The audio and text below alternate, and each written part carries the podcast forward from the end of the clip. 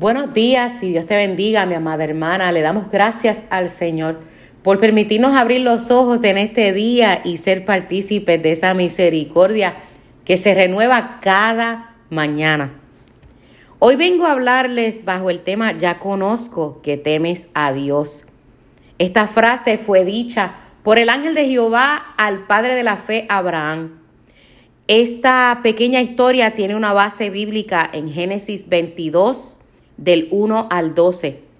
Específicamente el versículo 2 dice, y dijo, toma ahora tu hijo, tu único, Isaac, a quien amas, y vete a tierra de Moria, y ofrécelo allí en holocausto, sobre uno de los montes que yo te diré. Ya conozco que temes a Dios.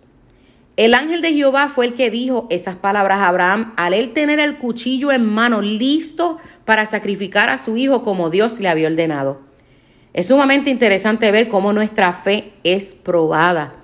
Dios nos da una palabra para que nosotros creamos en ella, pero Él prueba nuestra fe. En esta historia vemos que Abraham no solo creyó la palabra de Jehová, sino que también estaba dispuesto a hacer lo que Jehová le había mandado. Ahora, muchas veces el hacer la voluntad de Dios cuesta sacrificio. Dios quiere probar que nuestra fe esté puesta solamente en Él. Yo sé que muchas de ustedes están esperando una promesa de Dios al igual que yo, pero les pregunto, ¿tu fe está en la promesa o en quien te prometió? ¿Estarías dispuesta a entregar tu promesa, a sacrificarla por el amor al que te prometió? Hmm.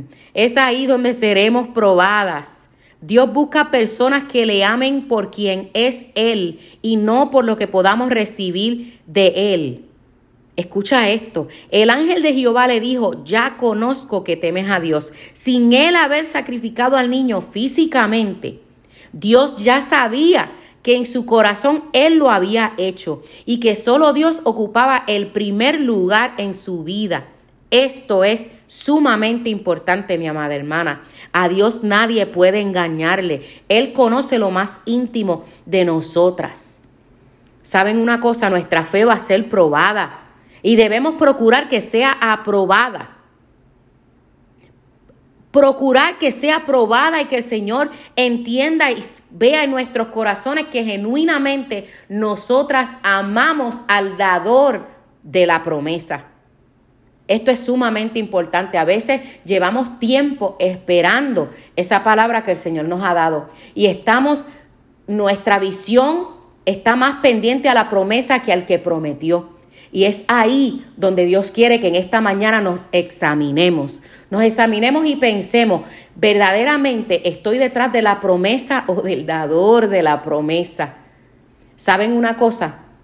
Lo más que ya el Señor nos pudo haber dado, ya no lo dio. Hace dos mil años atrás envió a su Hijo Jesucristo por, para darnos salvación por amor a nosotras. Si Dios no nos diese absolutamente nada más, ya lo tenemos todo. Él nos dio ya la promesa de promesas, que era Jesucristo.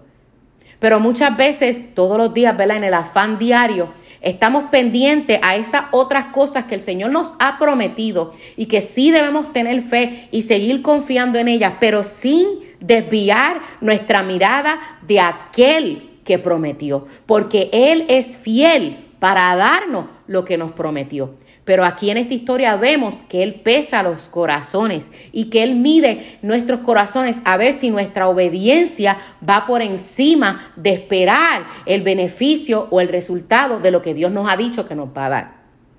Así que vamos a orar en esta mañana para que el Señor nos ayude a no solamente entender esta palabra, sino también a poderla aplicar en nuestras vidas. Oremos.